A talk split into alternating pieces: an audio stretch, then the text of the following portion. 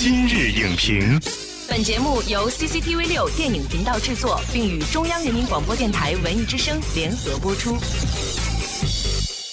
品头论足话电影，今日就评八分钟。大家好，我是陈明。硬桥硬马，火力全开，历时三年打造集科幻、动作于一身的电影《机器之血》即将强势登陆院线。此次成龙与科幻的新组合，能否达到一加一大于二的效果？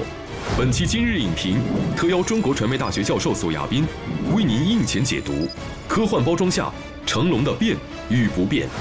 欢迎索亚斌老师做客节目。主持人好，观众朋友大家好。那么这一次呢，成龙先生再次带着他的新作《机器之血》回归大荧幕。从上一次演技的突破到这一次题材的探索，披上科幻外衣的成龙，这一次到底演绎了一个怎样的故事？让我们首先进入剧情解锁。由成龙主演的科幻动作片《机器之血》，讲述的是特工林东为了保护证人卷入案件，成为了阴谋的牺牲品。多年后，一本关于血液秘密的小说《机器之血》的出版，引发了邪恶势力的关注。与此同时，林东在守卫秘密与维护正义的过程中，也遭遇了重重险阻。《机器之血》即将登陆国内院线，索爱斌老师能不能够根据他现在放出的一些预告片啊，或者是介绍，给我们预测一下它的看点在哪里？我觉得这个片子啊，给我的最大的期待就是还是能够希望看到以往的典型的成龙风格式的那种东西，就是他的整个的动作也好啊，追逐也好啊，包括那种对抗的冲突的那种场面也好啊，这些都是成龙以往电影里面的大家耳熟能详的标志性的东西，而且呢，呃，百看不厌。那第二个那，我觉得可能就是呃成龙的传统的动作喜剧和一个相对比较硬核的科幻故事。之间怎么样的结合，以至于是不是成龙以后可以往这个方向去发展？还有一个可能就是成龙和一些年轻演员呃搭配的这样的一个组合所带来的这种喜感和新意吧。但是在悉尼歌剧院屋顶上的那场动作戏还是吊足了大家的胃口，因为成龙之前的话呢，也喜欢在一些就利用这种建筑的外形，然后来完成他的动作设计，像这个。香港的会展中心呢，像埃菲尔铁塔等等，从这点上也能看出来，《机械之血》这个片子，它是一些新的元素和传统的成龙风格的一种叠加。你看，在那个电影《我是谁》里面，在荷兰那个大楼，它整个那个呃玻璃墙的外顶，第一是完全都是玻璃的，第二都是透明的，哎，所以它在上面哗高速的跑下来的时候，你感觉哎，这是一个特别惊险刺激的这样一个场面。就是这也可以说是成龙在他拍片之间的慢慢慢慢开始形成的这么一个东西。但是很多地方不是说你想去就能去，咱们就说悉尼歌剧院。但是这一次能够为成龙破例，他是怎么做到的呢？我们有幸采访到了成龙先生本人，我们一起去看一下。他们认为不可能的，人家不可能给你上去拍。结果我走了之后，我说如果不能在上面拍的，就别在澳洲拍了。你码头到处有，你看这个这个外面外面也有，对不对？后来我走了之后，他说：“大哥，好消息！我们一讲成龙来在上面拍，他们就允许了。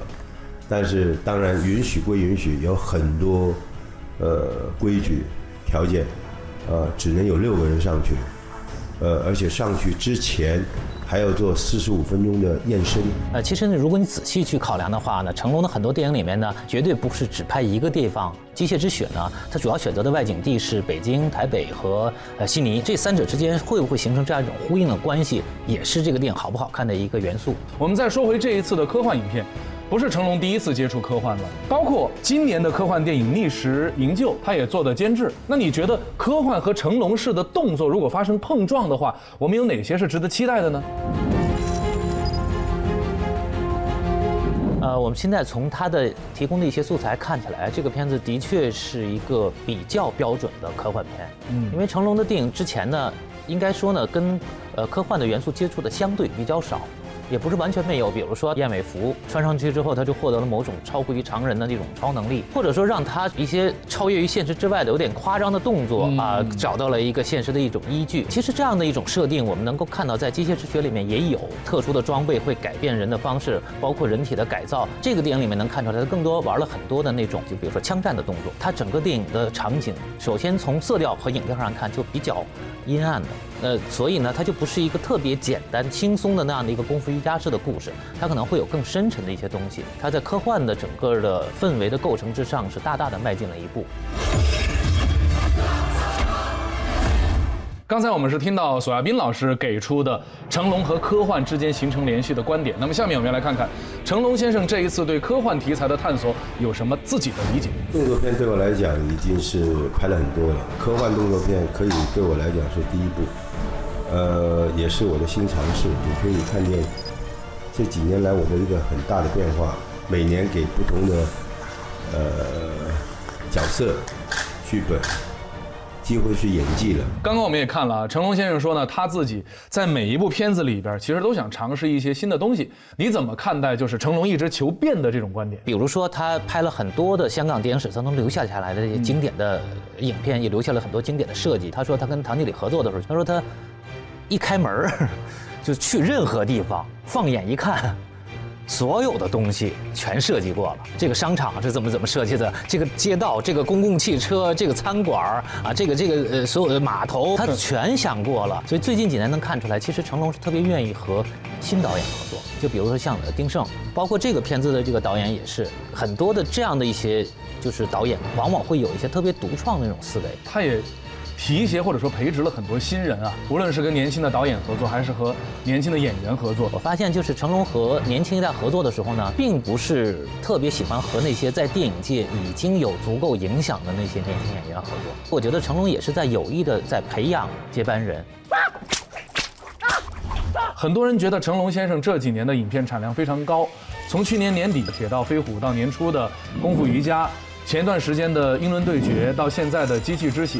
就觉得你如果说投入了这么大的精力去做这么多的片子，那很难保证你集中精力去做出一部好片子来。但是我首先想从这个角度来说，就是观众对他没有厌倦，这是一个特别难得的一个奇迹。嗯。但是还有另外一面，他一直这种工作热情是一点都没有衰减的。我觉得这是一个真真正正的爱电影爱到了发狂的这么一个人。就算这个片子没有大获成功，他至少也会给这样的一个类型。啊，在成龙的加持之下，在中国的发展呃可以变得更加的顺畅，观众的接受度越来越高，经验越来越丰富，一切完全还是要靠市场观众来检验才行。感谢索亚斌老师的精彩点评，带给我们《机器之血》的前瞻啊。那么这部电影呢，集合了科幻、动作等多种元素，也延续了成龙所特有的功夫喜剧风格。在贺岁档的到来之际呢，为观观众奉上了一部佳作。与此同时，成龙扶持新人的包容态度，以及探索全新题材的求变精神。也值得电影人学习。本栏目视频内容，请关注 CCTV 六电影频道，周一到周五每晚十点档《今日影评》。